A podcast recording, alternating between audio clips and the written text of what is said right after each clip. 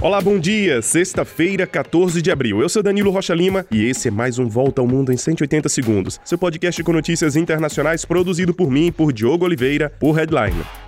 Agentes do FBI prenderam nos Estados Unidos Jack Teixeira, de 21 anos. Ele é membro da Guarda Nacional da Força Aérea dos Estados Unidos. Teixeira é apontado como homem por trás dos famosos vazamentos de documentos confidenciais do governo americano, incluindo aquelas informações secretas sobre a guerra na Ucrânia e os movimentos militares no país. O jovem é administrador de um grupo de bate-papo online na plataforma Discord, onde o vazamento dos documentos teria sido identificado pela primeira vez. Os Estados Unidos ainda avaliam os efeitos desses vazamentos, mas já indicam que a publicação do conteúdo de alguns documentos pode ser um risco muito grave para a segurança nacional. E uma semana depois de ser indiciado, Donald Trump voltou a se apresentar à justiça. Dessa vez, ele foi ouvido por causa de um processo do Ministério Público de Nova York que acusa o ex-presidente e três de seus filhos por fraude financeira na empresa da família. A justiça pede que ele pague multas que podem chegar a mais de um bilhão de reais para reparar as fraudes. Trump chamou o processo de ridículo.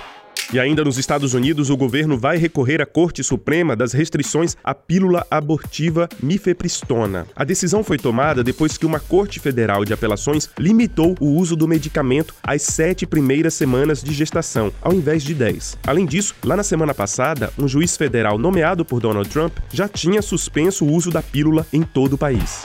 E ainda na América, a ONU alerta para o aumento preocupante do número de migrantes que atravessam a selva de Darien, que fica entre o Panamá e a Colômbia. Olha, somente este ano, mais de 100 mil pessoas passaram pela selva, número seis vezes maior do que no mesmo período do ano passado. A selva é um corredor para migrantes que tentam chegar aos Estados Unidos, cheia de rios, animais selvagens e grupos criminosos. A maioria dos migrantes que passam pela selva é de venezuelanos, haitianos e equatorianos.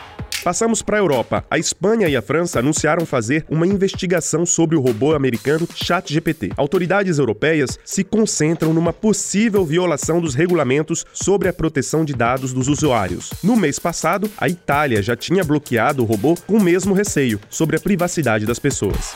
E o presidente Lula deve se encontrar com Xi Jinping hoje na China. Ontem, ele criticou as medidas duras do FMI em países com economias vulneráveis e questionou o uso do dólar nas trocas internacionais. Fala pessoal, Bianca Sakai da Headline invadindo aqui para te contar que nós temos uma newsletter, o Mirante Headline. É uma curadoria finíssima do que saiu de melhor no jornalismo independente na semana. Para assinar, é só acessar headline.com.br/mirante. E depois do lançamento adiado ontem por causa do risco de raios, a sonda europeia JUICE deve decolar hoje da Guiana Francesa, em direção ao planeta Júpiter, para uma viagem de oito anos. E é isso, nós ficamos por aqui. Compartilhe o nosso podcast nas suas redes sociais, nos grupos de famílias e amigos e confira o nosso conteúdo em headline.com.br. Para você, um grande abraço, um excelente dia, um bom fim de semana e até mais.